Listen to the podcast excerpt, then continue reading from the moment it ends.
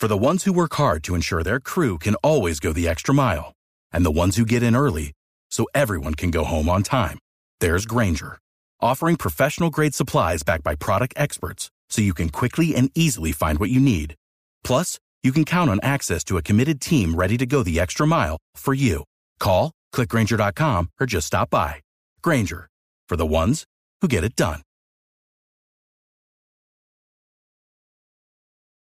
Julio de 2019 a partir de las 9 de la mañana. Gracias. La Fiscalía dijo durante la audiencia que al menos 68 integrantes del ejército habían hecho el cambio de armas producto de estos trámites ilícitos desde el año 2016. Diego Perdomo, Blue Radio.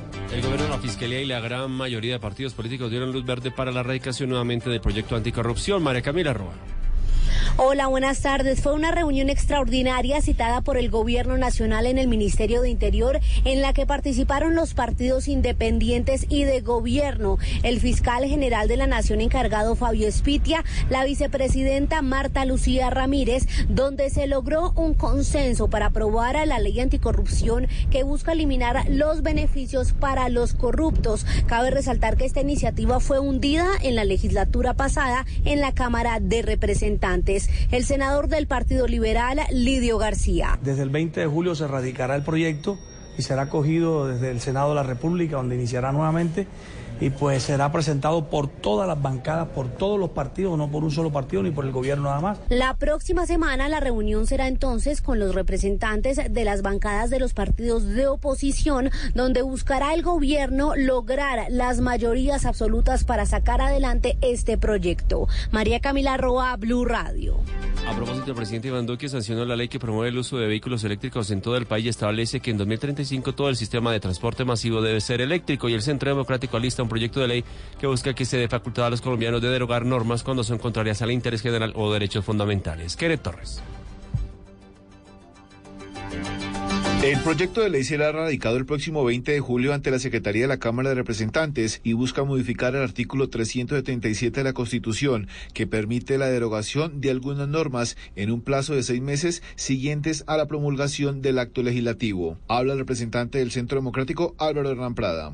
Busca que el artículo 377, que nos permite derogar las normas mediante referendo, también pueda derogar no solo las normas, sino sentencias de la Corte Constitucional cuando la Corte, mediante fallos, atente contra los derechos fundamentales de los colombianos, como hemos visto en el caso de los menores. En la actualidad, el artículo 377 solo deja derogar mediante referendo actos legislativos e indica que la reforma se entenderá derogada por el voto negativo de la mayoría de los sufragantes, siempre que en la votación hubiera participado al menos la cuarta parte del censo electoral. Kenneth Torres, Blue Radio.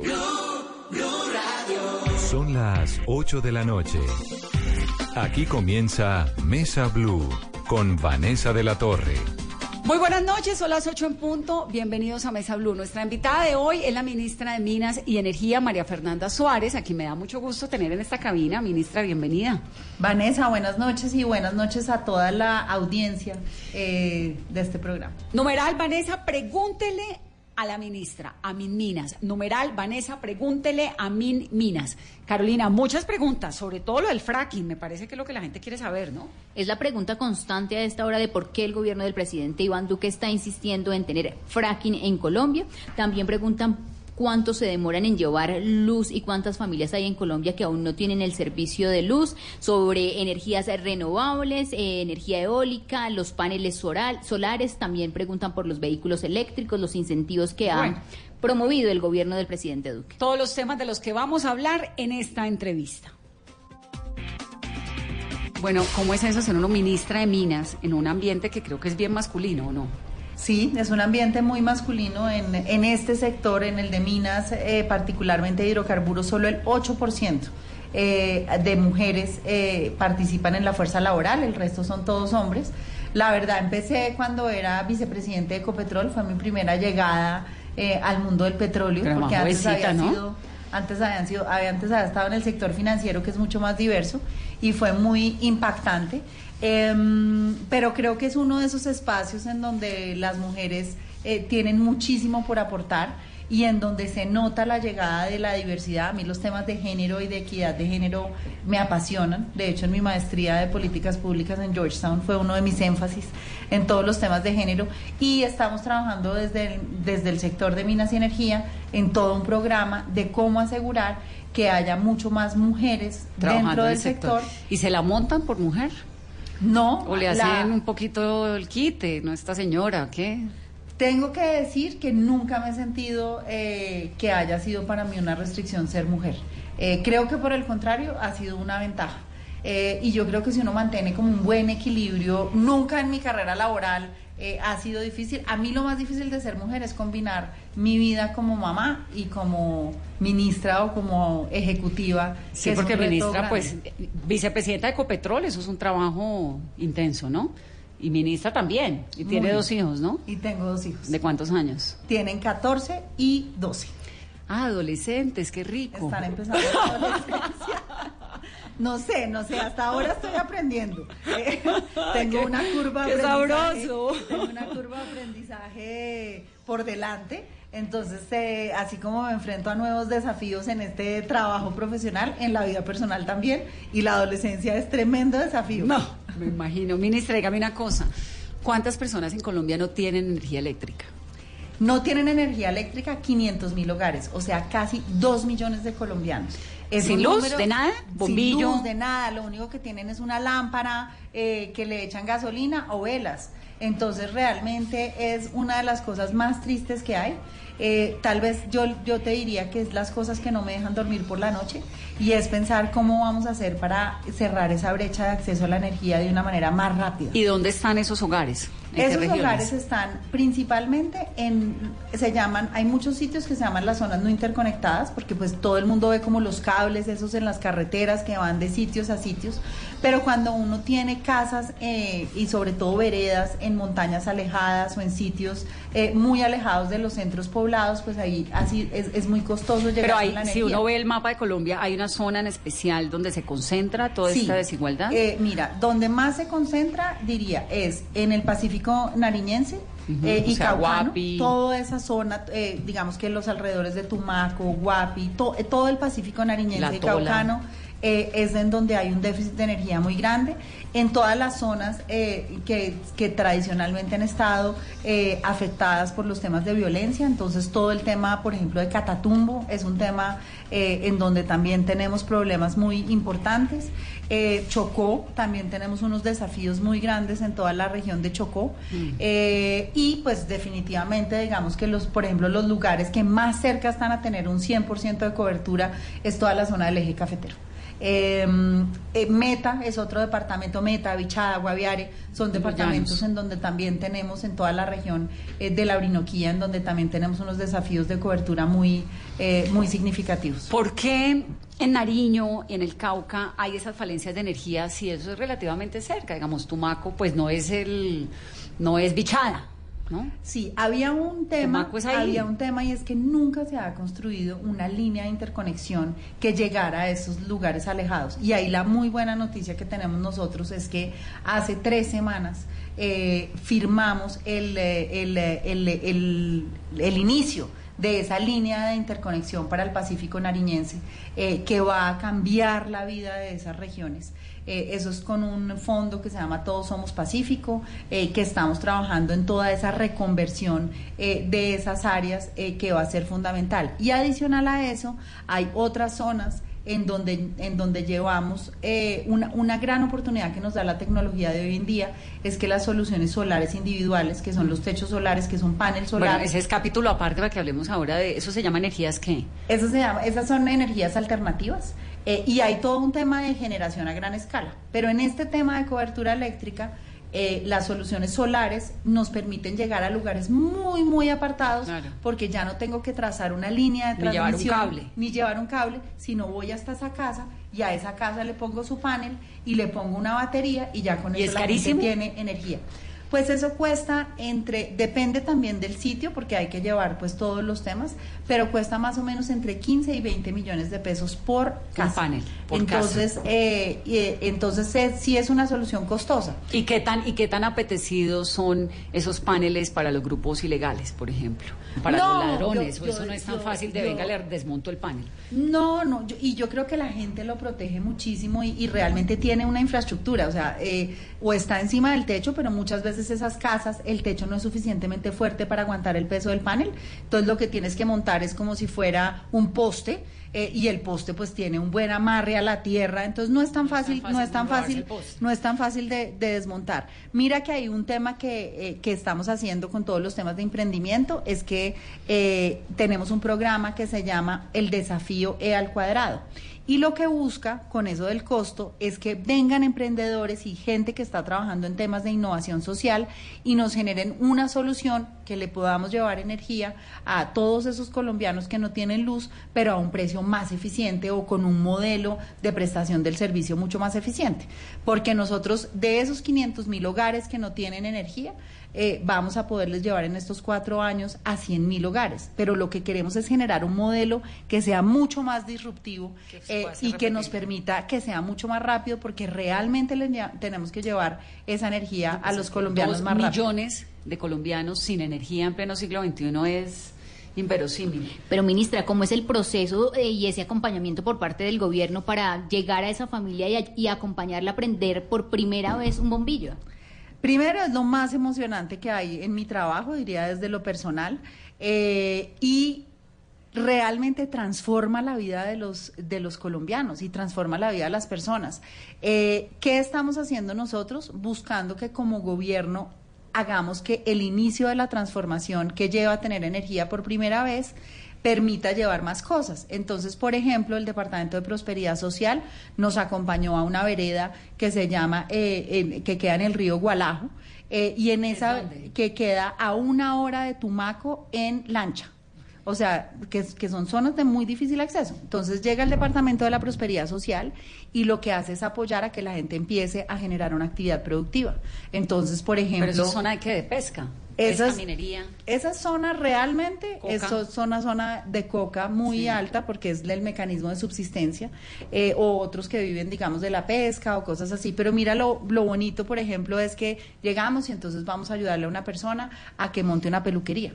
Eh, por primera vez, porque por primera vez vas a tener un secador, vas a tener una plancha, eh, o otra persona que está haciendo unos helados de coco. Entonces queremos que la señora venda los helados de coco y pueda llevar mucho más y se vuelve realmente un inicio de una transformación eh, de un grupo eh, que, que empieza a ver unas oportunidades distintas. No, pues se prende un bombillo, se prende otra llevamos, llevamos internet eh, para poner un punto de vive digital y poner internet por primera vez y eso pues le va a cambiar a los niños de esa población su visión, su acceso al mundo, todas las cosas. Entonces realmente la energía es transformadora y por eso la seguridad energética es tan importante porque los que tenemos la gran ventaja de vivir en, en las ciudades pues damos la energía por dado. Y el agua. Y el agua y, Y la todas las recolección de cosas. basuras y, y- y exactamente. Entonces realmente ver ese contraste es, es muy, es muy impresionante. Y esa es la apuesta del gobierno, y es decir, tenemos que trabajar mucho en los temas de equidad. De esos colombianos que no han tenido esa oportunidad,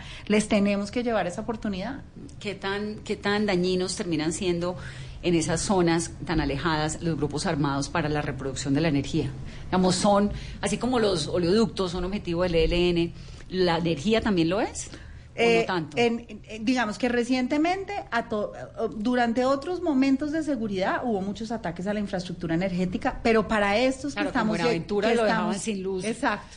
Pero para estos que estamos llegando nuevos, pues no todavía, eh, y esperamos que no. Y dentro de la apuesta del gobierno del presidente Duque de legalidad, eh, llevar energía y transformar el territorio es lo que le permite a uno complementar con eh, atacar la actividad ilegal.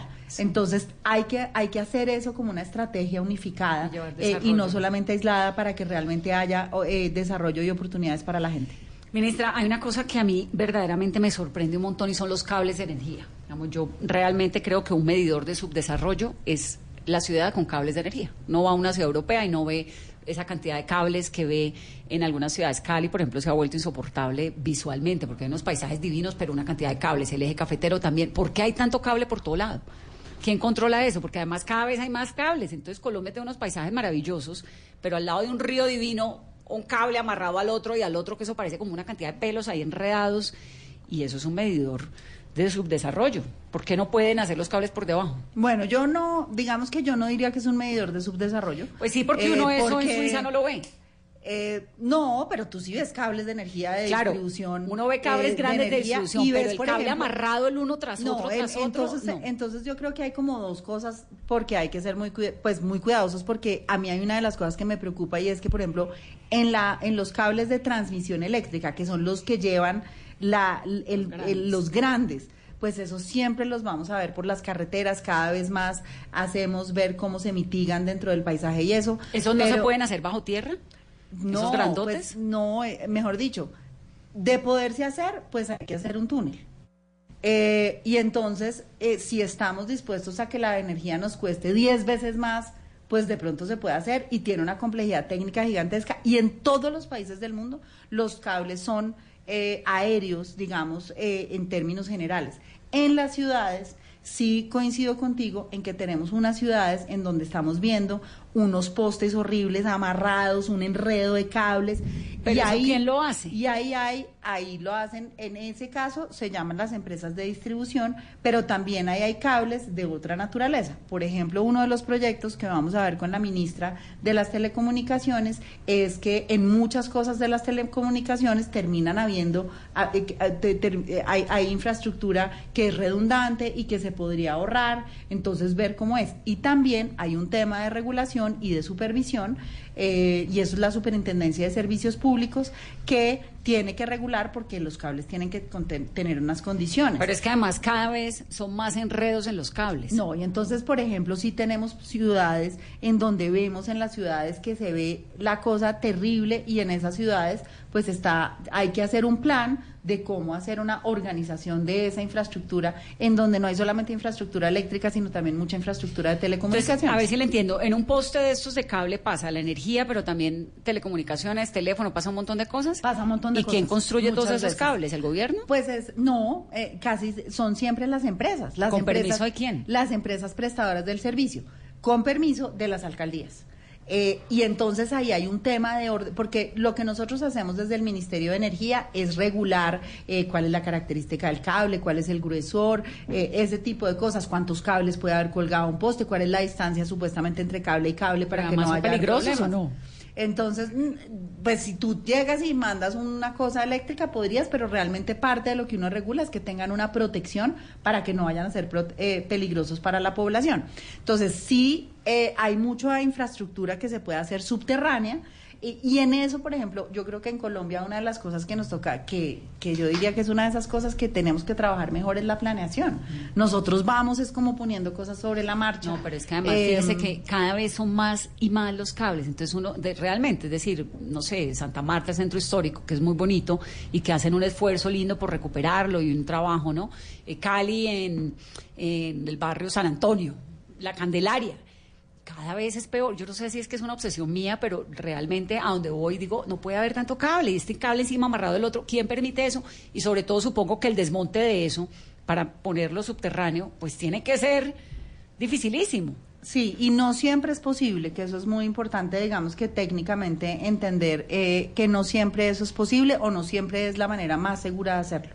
Lo que sí hay que hacerlo es que hacerlo de una manera ordenada, porque hay, tú misma lo dices, hay dos ciudades diferentes, o va a decir, bueno, San Francisco, por ejemplo, que tiene el tranvía, eh, y pues es una de las Eso, ciudades con mejores tecnologías, etcétera, y pues tú no, digamos que tú logras que sea una cosa ordenada, eh, y tienes ciudades en donde también ves una infraestructura ordenada. Entonces realmente es un tema de orden, es un tema de planeación Pero eh, si que hay una- que, si que hay hay que esfuerzo Por en- ejemplo, en lo que dices de Santa Marta, eh, Electricaribe, eh, una de las cosas que nosotros encontramos es que tenía un problema en un atraso de inversiones brutal, eh, la- una infraestructura deteriorada.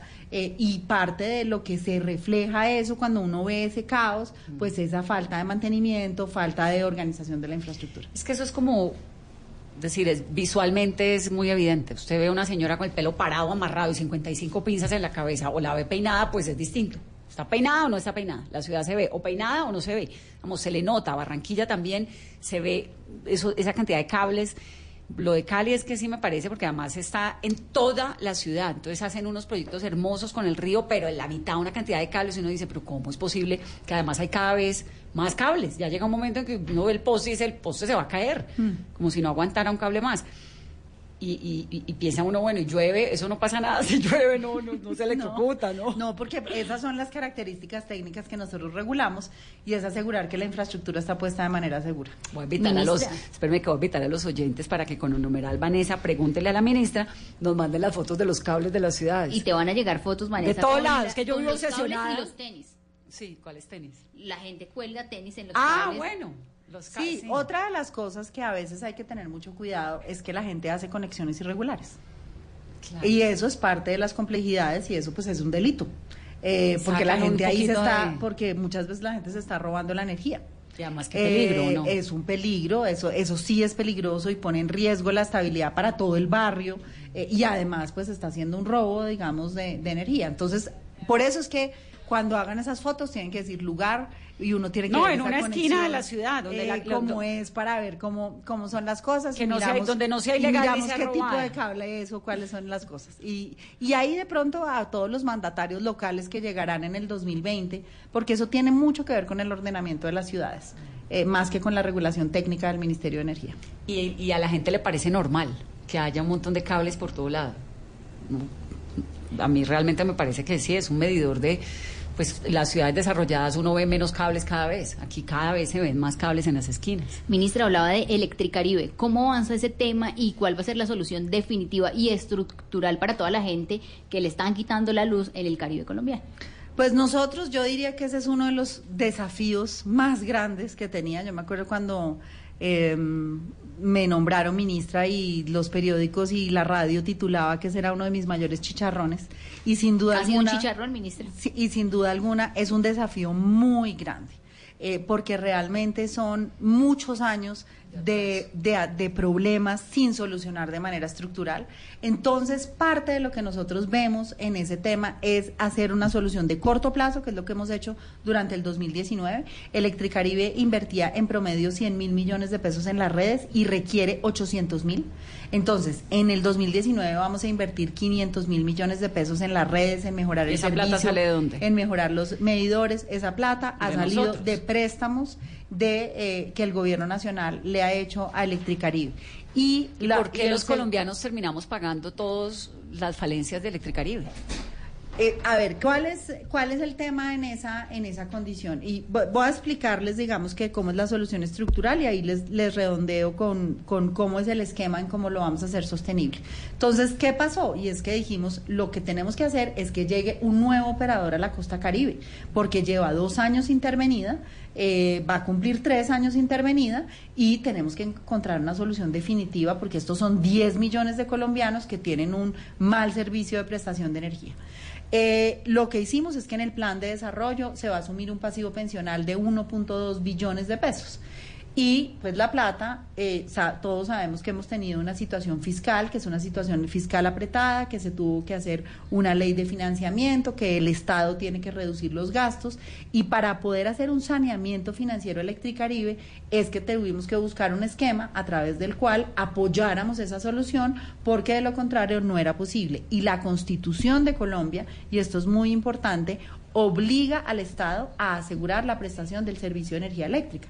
Entonces, si mañana le pasara a Cali, como le pasó en Cali durante un tiempo, o le pasara a Medellín, o le pasara a Nariño, o le pasara a cualquier región, este fondo que se creó va a ayudar a prestar esa solución del servicio de energía eléctrica. Entonces lo que hicimos es decir, oiga, hay que reconocer que la Constitución obliga al Estado a la prestación del servicio de energía eléctrica y que tenemos que tener capacidad financiera para atender esas situaciones en donde hay una anomalía en el servicio, como en el caso de Electricaribe.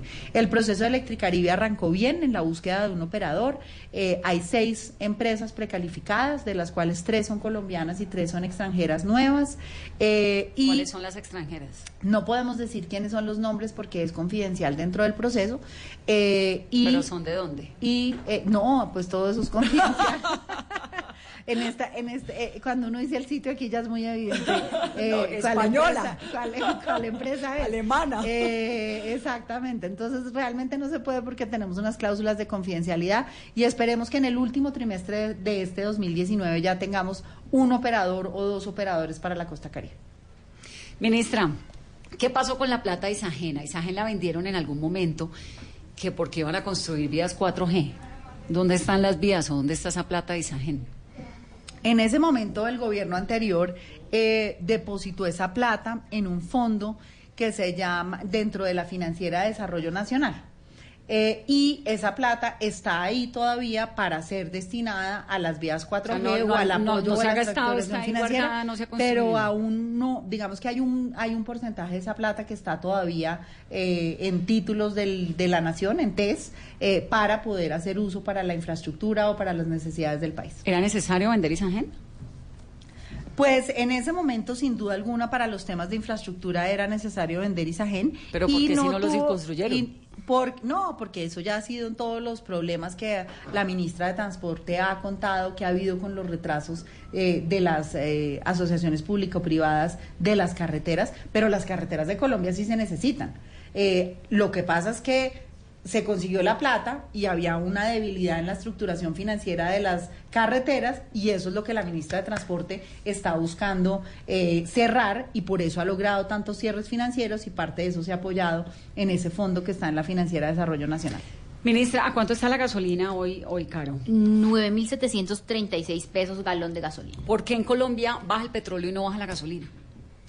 En Colombia hay dos fenómenos que son importantes. Lo primero es que eh, muchos momentos la gasolina no ha estado igual a lo que está el precio internacional, que es cuando el gobierno ha tenido que pagar eh, una, un precio por la compensación. Y eso ha pasado en la gasolina y ha pasado en el diésel. Imagínense que eso llegó a valer entre los años 2012 a 2018 14 billones de pesos que en teoría los consumidores de diésel y gasolina le debíamos al Estado. Entonces, ¿qué hicimos en el Plan Nacional de Desarrollo? Y es que dimos, digamos que dijimos, eso no se lo vamos a cargar a los consumidores, lo va a asumir el Estado colombiano, quitamos el IVA a los combustibles y yo creo que algo que es importante es decir que la gasolina hoy ya está eh, a precio, eh, in- a- al mismo precio que debería ser internacional. Entonces, por ejemplo, en la gasolina ya estamos en un momento en que si sube el petróleo va a subir, si baja el petróleo va a bajar. ¿Pero a partir de Pero, cuándo? ¿qué les voy a decir ahí? Un tema que también es muy importante, es que no se les olvide que el petróleo es en dólares. Y como la economía colombiana cuando eh, se baja el precio del petróleo o cuando hay menos petróleo, se sube el dólar. Entonces muchas veces pasa que baja el petróleo, pero el dólar se pegó una disparada, entonces, Entonces no se puede. Entonces no se puede. Eso es como eh, igual a, a cuando la gente compra un celular, eh, pues el celular está es un, es un precio importado eh, y así haya bajado el precio del celular, si el dólar subió, en pesos le va a costar más. ¿Qué tanto petróleo está produciendo Colombia? ¿Cuántos barriles? diarios? Colombia, nosotros hemos hecho un plan de reactivación eh, de la industria eh, muy importante y hemos tenido logros y resultados muy significativos en esos 11 meses y eso nos ha permitido aumentar la producción de petróleo. Eh, y eso es muy bueno porque eso genera más ingresos para el país, genera más regalías para las regiones, genera más empleo. Eh, Estamos produciendo en este momento 890 mil barriles, ese es el último dato. El Eso año es en pasado, comparación, eso le el año preguntar, con pasado, años El año pasados, pasado sí. produjimos 860 mil barriles, ese es el promedio del año pasado y hemos ido subiendo, digamos, de manera eh, consistente. ¿Y de dónde, esos- sale ese, de dónde sale ese incremento? ¿Hay nuevos pozos de petróleo? ¿Hay... ¿Qué están haciendo para encontrar más petróleo? Sí, ha habido, ha habido, digamos que todo lo que hemos hecho de reactivación es que haya nuevos campos, que haya nuevos pozos petroleros. ¿Y si hay? Eh, sí, eh, es, lo que pasa es que aquí hay que diferenciar que no necesariamente han sido nuevos hallazgos exploratorios, sino que a los mismos campos tú le haces más pozos eh, alrededor y eso te logra sacar más. eh, más petróleo. Entonces eso es parte de lo que nosotros hemos estado trabajando. De esos 890 mil barriles, más o menos los colombianos consumimos 400 mil barriles, que las refinerías los vuelven gasolina y diésel. El resto se exporta. Venezuela llegó a producir, ¿qué? ¿3 millones diarios? Venezuela llegó a producir 3 millones diarios y hoy está produciendo menos de nosotros, está produciendo cerca de 700 mil barriles. ¿Por qué Venezuela es, su subsuelo es tan rico en petróleo y el de Colombia no es como el de Venezuela si es que estamos al lado? ¿Cuál es la razón para que Venezuela tenga las reservas más grandes de petróleo del mundo y Colombia, pues no? Pues eso se ha, eso se ha estudiado eh, muchísimo porque, porque pasa y es que eso es como en donde está como repartido el subsuelo, porque sería lo mismo en donde yo te puedo decir, ¿por qué en Arauca si hay petróleo y en el Cesar eh, no? ¿Me entiendes? O en, o en esas no, cosas porque, así. los, porque lo- los, los ecosistemas son distintos. Pero No, exacto, el subsuelo- el subsuelo- el pero es que el de subsuelo- Colombia y Venezuela es la Orinoquía. El subsuelo ¿No? es distinto. No, porque mira, aquí está, aquí caída, está, aquí está el mapa y la producción de Venezuela es muy acá, que también es muy cerquita y muy acá. Y ahí Muy son la las capas del subsuelo, que eso tiene que ver con el, eh, la edad, digamos, de, lo, de las eras geológicas que hay.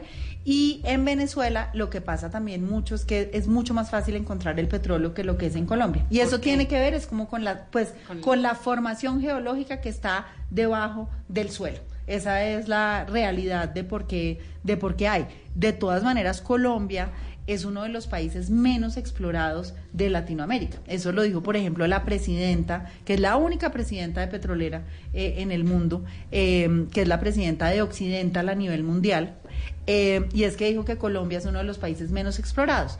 Todos los problemas de violencia, todos los problemas de seguridad hacen que también haya mucho territorio en donde no había ya habido desarrollo. Mira que, por ejemplo, aquí en toda esta frontera de Catatumbo, norte de Santander, Colombia Arauca.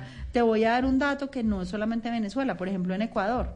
De este lado del Putumayo. Putumayo, Ecu- Ecuador produce 300 mil barriles. Y nosotros de este lado producimos 50 mil barriles. Entre la frontera de Colombia. Entre la frontera y eso, en el pero Putumayo mucho- puede haber más petróleo pero que no mucho, está haciendo... Putumayo es una de esas cuencas que no ha sido todavía suficientemente Bueno, hay unos canadienses ahora muy interesados en el explorados. hay varias gente trabajando en la cuenca del Putumayo, hay varias gente trabajando en la cuenca de Catatumbo, eh, entonces pues ahí hay mucha, digamos que ahí hay mucha prospectividad todavía que podría ser una gran oportunidad para Colombia. ¿Y qué tan dependiente es la economía colombiana del petróleo? A ver, cuando uno ve eso lo tiene que pensar como desde dos perspectivas. Uno desde la perspectiva económica y otro desde la perspectiva de seguridad energética. Entonces, desde la perspectiva económica, como yo les decía, de los 890 mil barriles, 400 mil no lo- los consumimos nosotros y 500 mil los exportamos. Y ahí, si nosotros se nos acabaran esos 500 mil barriles, ¿qué nos pasaría? Nos pasaría que el dólar sería mucho más caro. Eh, y que habría más inflación por esa misma subida del dólar. Esa es como la realidad, entonces, y nosotros perderíamos competitividad eh, frente a otros países en muchas, en muchas cosas. Y ese es como el efecto macroeconómico. Fiscalmente, eh, los petróleos, el petróleo representa entre el 12 y el 15% de los ingresos de la nación, entonces también habría que cobrar más impuestos. Eh, pero lo que a mí más me ha preocupado es el tema del gas, porque nosotros eh, producimos eh, todo el gas que nosotros producimos. ¿Ese es gas, el del fracking? eh, pero hoy en día nosotros no hacemos fracking, entonces el gas Pero que ese es el gas que se encuentra con el fracking. ese es el gas que se puede ¿Se llama encontrar. gas qué? que ¿Es se, kilo? Que se, que se llama gas no convencional. Sí. Eh, entonces, ¿qué es, lo que, ¿qué es lo que pasa? Y es que todo el gas que nosotros producimos en, en Colombia lo consumimos nosotros. Hay 10 millones de colombianos que consumen gas, 10 millones de hogares colombianos. ¿Para qué se consume el gas? El gas se consume para cocinar, eh, para los calentadores O de sea, el gas agua. natural, el gas, el todos gas natural, gases. todo eso es gas. El gas que tú, mejor dicho, cuando tú prendes el- la estufa y es gas, pues ese gas sale de pozos de petróleo y gas o va a salir del fracking, evident- eh, eh, eh, eventualmente. Eh, y se utiliza también para eh, transporte masivo eh, o para transporte vehicular. Eh, y por ejemplo, eso es algo que los colombianos y todos estamos preocupados, por ejemplo, por la calidad de aire de las ciudades. Cuando hay que eh, instaurar estas medidas de pico y placa en Medellín, eh, de pico y placa en Bogotá, porque se suben los niveles de calidad del aire, el gas es muy importante en esta transición energética, porque cuando tú te pasas a un vehículo a gas, tú reduces en un 100% el, el material particulado que va al ambiente y reduces en un 40% las emisiones de carbono.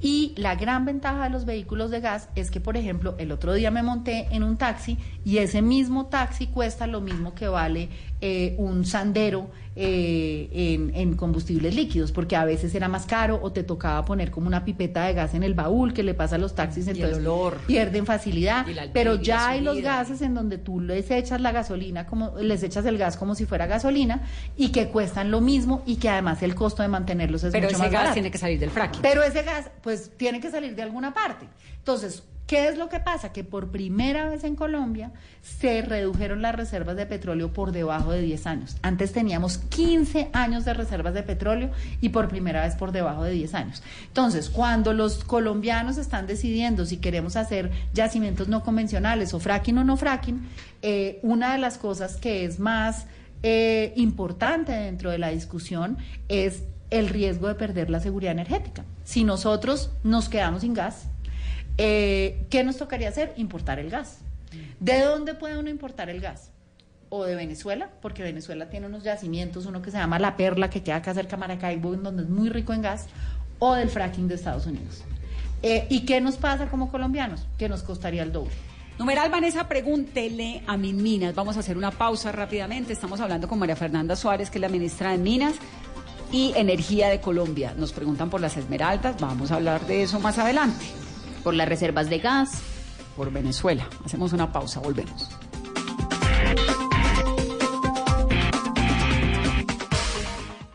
Estás escuchando Blue Radio, un país lleno de positivismo, un país que dice siempre se puede. Banco Popular. Don Carlos acaba de ganar. Puede elegir entre un computador, un dron o un asador. Con el ahorro ganador CDT, siempre ganas. Sin rifas ni sorteos. Ahorra y obtén mayor rentabilidad. Más información en www.bancopopular.com.co. Banco Popular. Somos Grupo Aval. Aplican condiciones. Vigilado Superintendencia Financiera de Colombia. ¿Qué tal una deliciosa torta? Unos ricos pastelitos. Unas exquisitas galletas. Un pan calientico. Con harina de trigo, los farallones. Y es rico alimento. Suave, rendidora. Deliciosa y gustadora. Con el trigo de las mejores cosechas, harina Los Farallones. Calidad y rendimiento inigualable. Trabajamos pensando en usted. Continuamos, estamos en Mesa Blue hablando con María Fernanda Suárez, la ministra de Minas y Energía. Numeral Vanessa, pregúntele a Minas. Gasolina, pimperos en La Guajira. De todo eso estamos hablando, Carolina. De oro también, en reservas de gas. Eh, si aún seguimos siendo muy fuertes en el comercio de las esmeraldas en Colombia. ¿A usted le gusta el fracking? Yo eh, he estudiado mucho el tema porque creo que es una decisión muy importante que tiene que tomar Colombia. Eh, cuando empecé en el, en el gobierno, pues venía de ser petrolera y digamos de ver, de ver el desarrollo que generó en Estados Unidos, eh, la cantidad de oportunidad de empleo. Estados Unidos pasó de, Bueno, de pero que ser... Estados Unidos no es Colombia. Estados Unidos no es por Colombia, ¿no? pero Estados Unidos ¿Quién pasó... le, quién le garantiza a uno que la explotación, exploración del fracking en Colombia va a tener pues todo el respeto de la institucionalidad? Si es que Colombia es un país donde a veces la institucionalidad es tan frágil. Pues ya te voy a contar qué hicimos para eso, pero para terminar en Estados Unidos, Estados Unidos pasó de ser un país que importaba petróleo y gas a ser autosuficiente en petróleo y que está exportando gas. Sí. Y eso es una diferencia total Y de la dependencia, todo, de sí. la dependencia que tienes del mundo, de la productividad de la industria, de la cantidad de empleos que generas. Entonces, decíamos, es una decisión muy importante, pero al mismo tiempo que yo veo esa oportunidad, veo que hay un montón de gente preocupada por, eh, y las comunidades, y el sector medioambiental, y muchos grupos de interés muy, muy, muy preocupados eh, por, Con argumentos por- por con argumentos que son argumentos muy válidos. Entonces, ante, esa, ante, ante ese dilema, eh, y el presidente que siempre dijo en campaña que eso solamente se haría si se podría asegurar que se hace de una manera en donde se proteja el medio ambiente, ¿qué decidimos hacer? Decidimos eh, pedir que hubiera una comisión de expertos independientes que estudiara el tema. Y están en esas. Ya lo estudiaron. Eh, son 13 expertos nacionales e internacionales. Dentro de esos 13, ex- 13 expertos están personas como Juan Pablo Ruiz, que eh, eh, tiene posgrado en medio ambiente, que es columnista del Expertador, como Gonzalo Andrade, que dirige el Centro de Biodiversidad y es experto en biodiversidad, Leonardo Donado, que es experto en hidrología, profesor de la Universidad Nacional, y con expertos de esa calidad tres expertos independientes, ellos qué hicieron? Ellos se sentaron y oyeron a las comunidades y sus preocupaciones, eh, oyeron a los grupos de interés, eh, oyeron al sector petrolero y hicieron toda una lista de las preocupaciones. Las preocupaciones que tiene las poblaciones es si tiene efectos sobre la salud, eh, si puede contaminar los acuíferos, si puede generar temblores y recogieron todas esas preocupaciones y fueron y hicieron un análisis científico. Porque el problema que hay en Colombia es que este tema del fracking lo convertimos en un tema político, en un No. tema de un Twitter. Y le voy a decir Sí, que- no, porque yo y no le voy a soy política, pero a mí sí me inquieta un montón porque uno No. dice, bueno, y, el- y los acuíferos y toda el agua que hay Claro. abajo y, y pues es que Colombia Y entonces, y entonces, problemas, no, y entonces por eso nosotros dijimos, dejémoselo a unos expertos, dejémoselo a la ciencia. Sobre todo porque Colombia tiene un potencial muy grande y es que es riqueza medioambiental. Es una, es una Y potencia eso- hídrica. Y eso hay que protegerlo. Y eso, hay que protegerlo. Digamos, si Colombia fuera, no sé, Finlandia, pues bueno, es distinto porque su ecosistema es distinto, pero es que Colombia es realmente una potencia hídrica. Pero lo que nos dicen los expertos es que es posible generar un tema que sea armónico con las dos cosas. Y por eso es muy importante entender la calidad de los expertos que son. Entonces, ¿qué dijeron los expertos? Los expertos dijeron, mire, la evidencia científica que tenemos hasta ahora, ¿cierto? Nos hace pensar que los riesgos que tiene esta actividad y toda la actividad humana tiene riesgos, se pueden mitigar.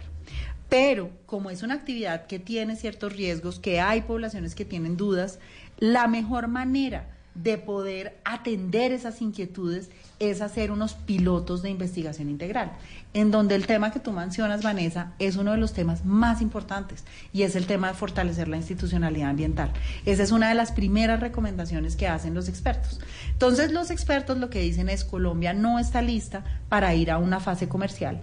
Hagamos una fase piloto primero. ¿Y ya se está haciendo? No, no se ¿Cuándo está haciendo. esa no fase se está haciendo todavía. En esa fase piloto, lo que serían serían unos pilotos en donde todos los colombianos hagan de cuenta como si fueran un reality, puedan estar viendo lo que ¿En está vivo y en pasando. directo? En vivo y en No, directo. ministra, ¿y quién va a grabar eso? ¿Quién lo va a poner en pues, transmisión qué? Pues la idea es que haya toda la transparencia del mundo, que la gente, yo no te voy a decir que en vivo y en directo, pues porque tú sabes lo que valen las horas de televisión, pero si vamos a tener sitios. Pero además eh, uno no entiende nada. Yo veo ahí una exploradora sitios de, y páginas. de fracking no, y yo qué voy a saber si está haciendo pues bien el hay que hacer unas gráficas que digan, oiga, este pozo, a qué distancia se hizo el siguiente po- centro poblado. Pero dígame una cosa, ¿usted tiene finca? Yo tengo finca. sí. ¿Usted permitiría una exploración de fracking ahí en su tierra? Sí. ¿Y al lado de su casa? Con las recomendaciones que hacen los expertos, sí. Dicen, venga, ministra, es que aquí al lado tenemos un pozo de gas, aquí a un kilómetro de su casa. Yo, Vanessa, lo que pasa es que trabajé también en la industria de petróleo y gas y una de las cosas que reconozco es que yo venía a ser una persona financiera, yo era banquera. Me dediqué toda la vida a ver la vida desde un Excel o a ver la vida desde Bogotá. Eh, y cuando entré a la industria del petróleo y vi el nivel científico que hay, los, eh, eh, los eh, desafíos tecnológicos que tienen y cómo la industria del petróleo ha sido absolutamente disruptiva. Eh, el otro día estaba viendo un video del Foro Económico Mundial en que mostraba, se los voy a mandar porque es impresionante, en que mostraba todas las capas de la Tierra y comparaba y, y cómo cada cosa, por ejemplo, para conocer los acuíferos, va generando un montón de conocimiento eh, y que hay una cosa que hay que diferenciar y es que la tecnología evoluciona y que muchas veces no es de hacer o no hacer, sino de cómo se hace, porque la industria petrolera también ha cometido unos errores terribles y ha generado unos efectos muy complejos. lo del Golfo de México, ¿se Pero, acuerda que claro, los pájaros pero es que petróleo? muchas veces en ese tema es cómo eh, es cómo se hizo. Y ahí te voy a dar un ejemplo. Es como si uno dice, pues pucha, se cae un avión y uno no dice, yo dejo montarme en avión. Si uno dice, oiga, yo no me voy a montar en una aerolínea eh, que no hace buen mantenimiento. Yo no me voy a montar en una aerolínea que tiene aviones viejos, eh, sino yo, te- yo tomo unas medidas de seguridad. Y es un poquito lo que es comparable. Entonces, cuando ustedes me dicen a mí, yo sí digo, es como porque lo he visto. Y he visto operadores que lo hacen bien y operadores que lo hacen muy mal. Y ahí, ¿cuál es el punto? El punto es que la, la regulación sea muy exigente y la supervisión. Y que haya cosas en donde uno tampoco, o sea, hay, hay sitios en donde, mejor dicho, uno no lo va a hacer al lado de un acuífero, si no tiene una protección adecuada. Y fíjate que, por ejemplo, una de las cosas que dicen los, los eh, que a mí me pareció, la verdad, muy revelador, eh, que dice la comisión de expertos, es que una de las ganancias que uno podría tener con los pilotos es que cuando tú haces una perforación, que es la misma perforación que tienes que hacer para hacer un pozo de agua, o sea, muchos de los acueductos se hacen con un pozo profundo de agua. Y en el Valle Medio del Magdalena, que es donde está eh, concentrada la oportunidad de los yacimientos no convencionales, hay una oportunidad muy grande de conocer mejor el subsuelo y entender las oportunidades que tenemos desde el punto de vista de aguas subterráneas para el consumo humano, para la producción agrícola, para ver qué agua puede ser para consumo humano y qué agua no. Entonces, una de las cosas que ellos recomiendan es hacer un estudio hidrológico completo de, todo el de todo el valle infer- inf- eh, de todo el valle medio del Magdalena, que es en donde en este momento está eh, donde está concentrado esos Barranca Bermeja, Puerto Wilches, eh, San Martín Cesar, esos como son como los sitios donde se supone en que donde está estar. eso, donde está una formación de esas formaciones que decimos porque Venezuela sí lo tiene y nosotros ¿usted no, dónde aprendió todo que eso, se llama la formación La Luna. Eh, ¿Dónde aprendió eso de subsuelos, y acuíferos eh, y gases? durante, durante el tiempo en que estuve en Ecopetrol. Durante el ¿Cuántos años tiempo que estuve en Ecopetrol. vicepresidente en Ecopetrol? Estuve seis años de vicepresidenta. No, mentiras, mentiras. ¿Cuáles seis años? Estuve tres años. Lo que pasa es que fueron muy largos porque me tocó toda la crisis del petróleo. Ya había doblado el tiempo. Eh, de, volví de Washington de mi maestría en políticas públicas y mm, ahí entré, ahí me- de, de hecho me devolví de Washington para, para entrar a Ecopetrol. Fue un momento de esos que personalmente son impresionantes porque me ofrecieron trabajo a 80 dólares el petróleo. El día que firmé el contrato estaba a 60. Y luego tuve que 40. hacer el Cuando primer- salió, ¿a tuve, estaba? tuve que hacer el primer presupuesto a 50 y al mes me tocó hacerlo a 30 dólares. Realmente fueron unos momentos muy desafiantes y me tocó aprender mucho pues porque yo era la financiera, entonces me tocaba Y esa hacer era la época de. Chávez, cuando Chávez entró que costaba 150 dólares el Pues barril, y no, fue a mí me tocó bajando, ya bajando. en, esta en esta época en esta época reciente, pero en eso que me, que me preguntas de- del mayor, el- el- pero para que ustedes den una idea de la transformación de Ecopetrol, eh, cuando nosotros entrábamos Ecopetrol necesitaba que el precio del petróleo estuviera a 65 dólares para dar utilidad Eh, y hoy eh, Ecopetrol a 30 dólares da utilidad, El presupuesto nacional está hecho con el barril a cuánto? a 65. ¿Y lo tenemos a cuánto hoy en? Hoy. El promedio del año está por ahí a 68. O sea que estamos raspandito. Estamos, estamos bien, estamos yo creo que bien en el presupuesto, hemos tenido días de 55, hemos tenido días de 80 y eso es normal, eso es, eso es parte de la volatilidad, Se digamos, de los precios del petróleo. Ministra, ya hablamos de gas, de petróleo, pero ¿cuáles son esos incentivos para vehículos eléctricos? No, perdón, antes del incentivo de vehículo eléctrico. ¿Le gusta el fracking? Me parece que es la conclusión de este segmento. Pues a mí cuando me preguntaron qué iba a hacer, dije eh, pues que yo quería tener una conversación muy profunda y, y yo tengo dos hijos, como les conté, adolescentes, eh, y yo jamás tomaría una decisión de algo que, afecte va la a, vida pensar a afectar la vida de mis hijos. Y por eso eh, a pesar de que venía de la industria petrolera y que tenía esos conocimientos, dije, pues yo prefiero unos expertos que me den una visión neutral porque lo que le importa a Colombia es acertar y tomar una decisión correcta, no la decisión que yo quiero. Y yo lo que quiero es escuchar para entender. Entonces, a mí sí me da mucha tranquilidad la comisión de expertos, eh, así que eh, eso, eso, eso me ayuda mucho en ese, en ese sentido a decir, oiga, tomé todas las debidas de buena diligencia, de buena investigación, y fíjese que no estamos diciendo que vayamos a una fase comercial, sino a coger la recomendación de los expertos, que es hacer unos pilotos de investigación. ¿Y cuánto se puede demorar esa fase piloto a ya tener una fase comercial?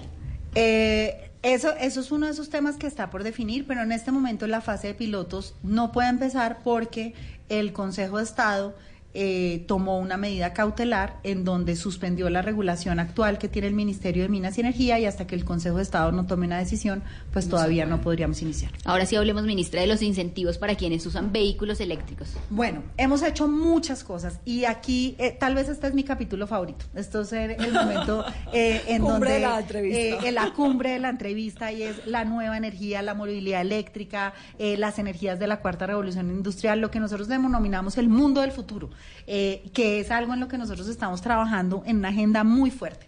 Dentro de esa agenda de la nueva energía, el mundo de futuro que hay, tema como los vehículos eléctricos. eh, y, y- cuál es el tema de los vehículos eléctricos? Que muchas veces en el debate la gente dice, no, pero no compremos carros a gas, de una vez nos tenemos que ir a vehículos eléctricos. Pero para ese mismo ejemplo, en donde les digo un, un carro eh, normal, familiar, eh, en Colombia, para no decir marcas, vale 40 millones de pesos y un taxi vale lo mismo, pues si el taxi es eléctrico vale 100 millones de pesos. Entonces, aunque nosotros quisiéramos que todos los vehículos eléctricos mañana fueran 100 millones, fueran todos vehículos eléctricos, pues es muy difícil porque los colombianos, ahí sí que no somos Suiza ni somos Dinamarca y no tenemos para que se nos tripliquen las tarifas del taxi, eh, ni muchos de los colombianos para pagar ese costo de los carros. Y además, esa energía tiene que venir de alguna parte. Entonces, el fenómeno que viene ¿De es dónde la- viene esa energía? eso es lo que ya vengo a, a decirles. El fenómeno que viene es la y el futuro como se vislumbra es la electrificación de la economía. Pero pues eso es algo que va a venir paulatinamente. Entonces, Colombia, ¿qué tiene que hacer para prepararse para esa electrificación de la economía? Para cerrar el tema de vehículos eléctricos, eh, vamos a sancionar el próximo jueves con el presidente Duque eh, la ley de movilidad eléctrica, ley que él presentó cuando era senador y ley que traza una hoja de ruta para cómo vamos a introducir los vehículos eléctricos en Colombia. Adicional a eso, pusimos cero arancel para los vehículos eléctricos y están exentos de IVA. Entonces hay un montón, digamos, de incentivos para asegurar, pero hay un tema que es lo más difícil en el tema de vehículos eléctricos para que se vuelvan asequibles y en las baterías. Las baterías todavía son muy caras. Pero nosotros estamos convencidos que los desarrollos tecnológicos rápidamente van a hacer eh, que los vehículos vayan bajando de precio y ahí ya será cuando entran al mercado. Pero cuando haya una realidad y haya muchos vehículos eléctricos en Colombia, pues tenemos que asegurar que haya suficiente energía. Y tenemos que asegurar que esa energía sea limpia. Porque, Sí, porque no sirve de nada. ¿cómo se produ- ¿Cuáles son las fuentes de la energía? Y es, nosotros eh, producimos energía del agua, de las hidroeléctricas, eh, producimos energía de las térmicas, eh, que son térmicas de gas o térmicas de carbón o térmicas de combustibles líquidos, o sea, del mismo diésel que tiene el carro. Entonces, si nosotros eh, electrificamos los vehículos, pero producimos con No más no térmicas, hacemos no hacemos nada. nada. Entonces, ¿qué tenemos? Tenemos un programa que hemos impulsado, que es prioridad en la agenda del presidente Duque, que es energías renovables. ¿Qué son energías renovables? La energía del sol, la energía del viento, la energía de la biomasa. Ahí tenemos una meta muy ambiciosa. Biomasa es. Biomasa es que- ¿Etanol? Bio- biomasa es que, por ejemplo, de la caña de azúcar, todo el bagazo tú lo metes en, una, en un sistema de generación y con ese bagazo produces energía. Entonces, digamos que en una plantación de azúcar tú tienes la caña de azúcar, tienes para producir el etanol y también tienes para producir energía. Y eso también se utiliza mucho, por ejemplo, en. Eh, también es, muy importante. Eh, y tenemos otras energías, por ejemplo, como la energía de la basura, que es todo el tema de economía circular y cómo generamos eso. Estamos sobre todo concentrados en esta fase, en energía solar y en energía eólica. Eh, cuando nosotros llegamos al gobierno, había 50 megavatios hace 11 meses instalados de energía en energías alternativas, en energía solar y en energía como biomasa. Eso equivale a lo que necesita una ciudad como Ibagué, más o menos. ¿Qué meta nos pusimos? Nos pusimos que para el 2022, eh, cuando termine nuestro gobierno, vayamos a tener 1.500 megavatios eh, de energía. Eso es multiplicar eh, por 30 eh, la capacidad. ¿Y eso qué equivale? ¿Y hoy equivale a eh, lo que necesitan Cali y Medellín para poder producir su energía, más o menos. ¿Qué tenemos hoy? Hoy ya hemos inaugurado una planta eh, de 80 megavatios solar en el Cesar, eh, que se llama El Paso. Eh, hemos inaugurado otra planta en Bolívar eh, de Celsia. Eh, entonces, eh, ya vamos más o menos en 150 megavatios. Eso O sí sea, es- eso sí es el ya hemos, ya hemos Porque además. Colombia tiene sol por todo lado. Pero, y ya, y ya les voy a mostrar acá los mapas, eh, o para que los tuiteen o alguna cosa así, lo pongan en sus redes sociales. Eh, mil, pero ¿qué hicimos? En febrero hicimos una subasta, que es la subasta de cargo por confiabilidad. Y en esa subasta, por primera vez en la historia de Colombia, se adjudicaron 1.398 megavatios en energía solar y en energía eólica. ¿En dónde? ¿En qué lugar? En el Cesar y en La Guajira. Entonces acá les de- voy a dejar estos mapas para que ahora Para más que tarde en se clase de los- minería se y los- geografía. se los tuiteemos a los oyentes o los pongan en sus redes sociales. Y lo que tú dices es verdad. Oiga, uno en Colombia, cuando va conociendo en Colombia, en todas partes hace sol. No, pues es En que San Andrés. En ¿Cómo así Colombia, que- que- mire San cómo Andrés y que La? Providencia. En Colombia, eh, además de eso, en Colombia no hay estaciones porque estamos en la línea del Todo el Ecuador. día sol, sí. Entonces, la oportunidad, este color, mira aquí, es el color más alto El que hay en el mundo. Ahora de el de- de- de energía, de energía solar. Entonces, el potencial que tiene Colombia es espectacular. Y el potencial eólico también es muy alto, Eólico es especialmente aire, eh, eólicos son molinos de viento, todas las turbinas de viento, especialmente en la zona de la Guajira, de la Alta Guajira y en todas estas zonas. Es que uno ve eh, ese potencial que tiene la Guajira para desarrollar energía eólica, para desarrollar energía solar y dice, bueno, ¿y por qué es que está en esa situación ese departamento? Eso es muy angustioso porque La Guajira es un departamento que produce mucha riqueza y que ha producido carbón, gas, petróleo, eh, toda la, y ahora es rico también en recursos renovables. Y hay un proyecto serio del gobierno. Y tenemos eso. un proyecto muy serio, se la estamos metiendo toda, con toda la fuerza, con toda la fuerza a producir eso. ¿Y qué tenemos que complementar además de la, eh, de, ene- de la subasta del cargo por confiabilidad? Es que va a venir una subasta ahora en el segundo semestre, antes del 31 de octubre, que es para que estas energías hagan contratos a 15 años. ¿Qué pusimos en el Plan Nacional de Desarrollo? Que todos los colombianos vamos a comprar entre el 8 y el 10% de la energía para el 2022 de estas energías limpias. ¿Por qué? Porque el lema de nosotros es producir conservando y conservar produciendo. Eh, el petróleo es importante porque por un tiempo todavía vamos a necesitar eh, gasolina, eh, pero sabemos que el futuro son los carros eléctricos, que el futuro eh, son la, la electrificación de la economía, entonces tenemos que acelerar esa transición y esa transformación de ¿Y usted energética. quiere ser ministra hasta cuándo? Pues hasta cuando el presidente Duque diga. ¿Está contenta? Estoy bien, sí. Y le fue por bien en la reunión la semana pasada en Pues Alto fue- Grande. No la regañaron a ella y a la ministra. de Pero que nos cuente cómo fue eso, ministra. La verdad es que yo soy muy apasionada por este tema. No nos hemos dado Eh, cuenta. Le quiero preguntar por los pimpineros de La Guajira, ya que estamos ahí, porque es que están ahí, lo ve uno, es decir, la, medic- la, la gasolina ilegal pasa de un lado a otro y no ve que van, van de Fonseca, vuelven a, pasan por Valledupar, que vuelven a, a Río Hacho, se, se ve, la caravana de la muerte se llama.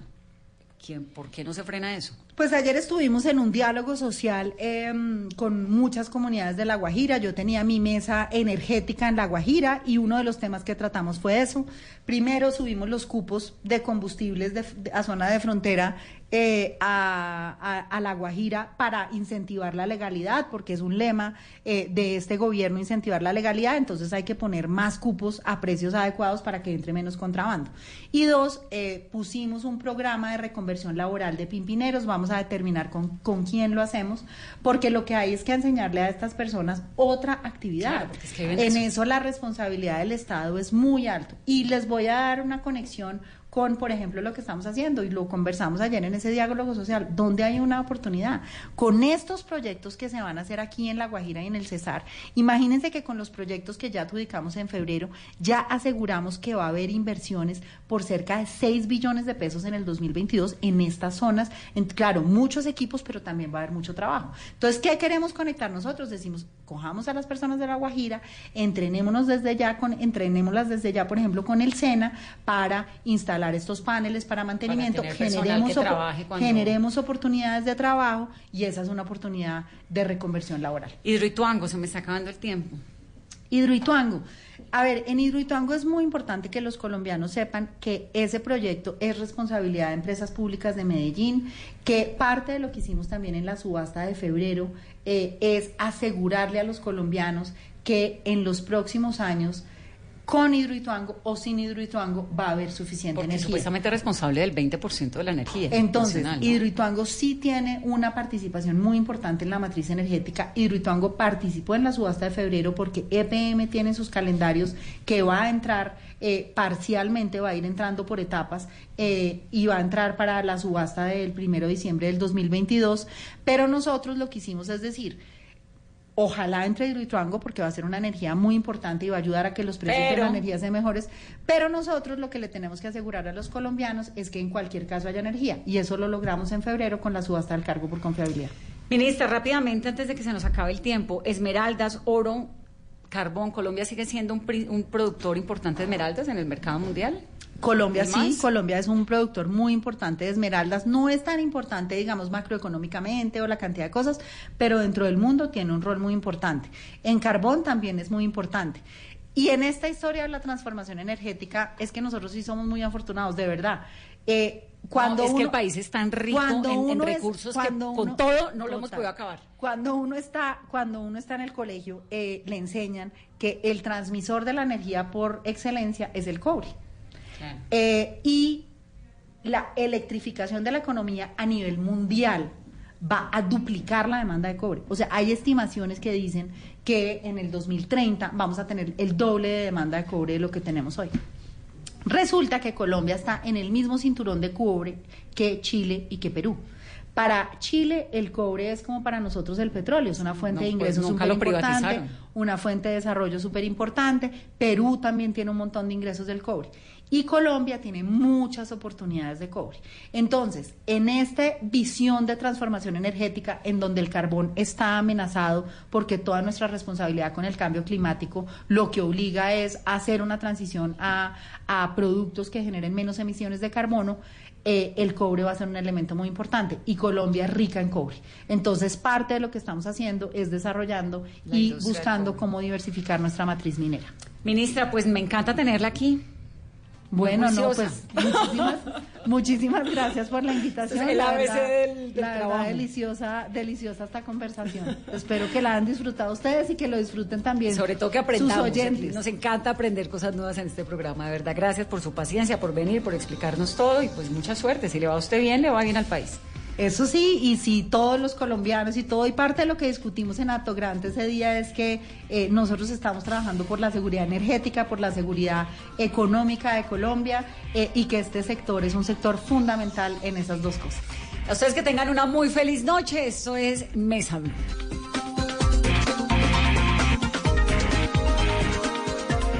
Estás escuchando Blue Radio y bluradio.com. Hoy en Blue Radio. Hola amigos, soy Oscar Córdoba y hoy a las 10 de la noche voy a estar en Bla Bla Blue. Van a conocer mi faceta como cantante, pero también mi libro 12 pasos para atrapar la felicidad. Los espero. Bla bla blue. Conversaciones para gente despierta. De lunes a jueves desde las 10 de la noche por Blue Radio y bluradio.com. La nueva alternativa. Llega a Blue Radio La Intérprete, el podcast para conocer a profundidad los principales acontecimientos de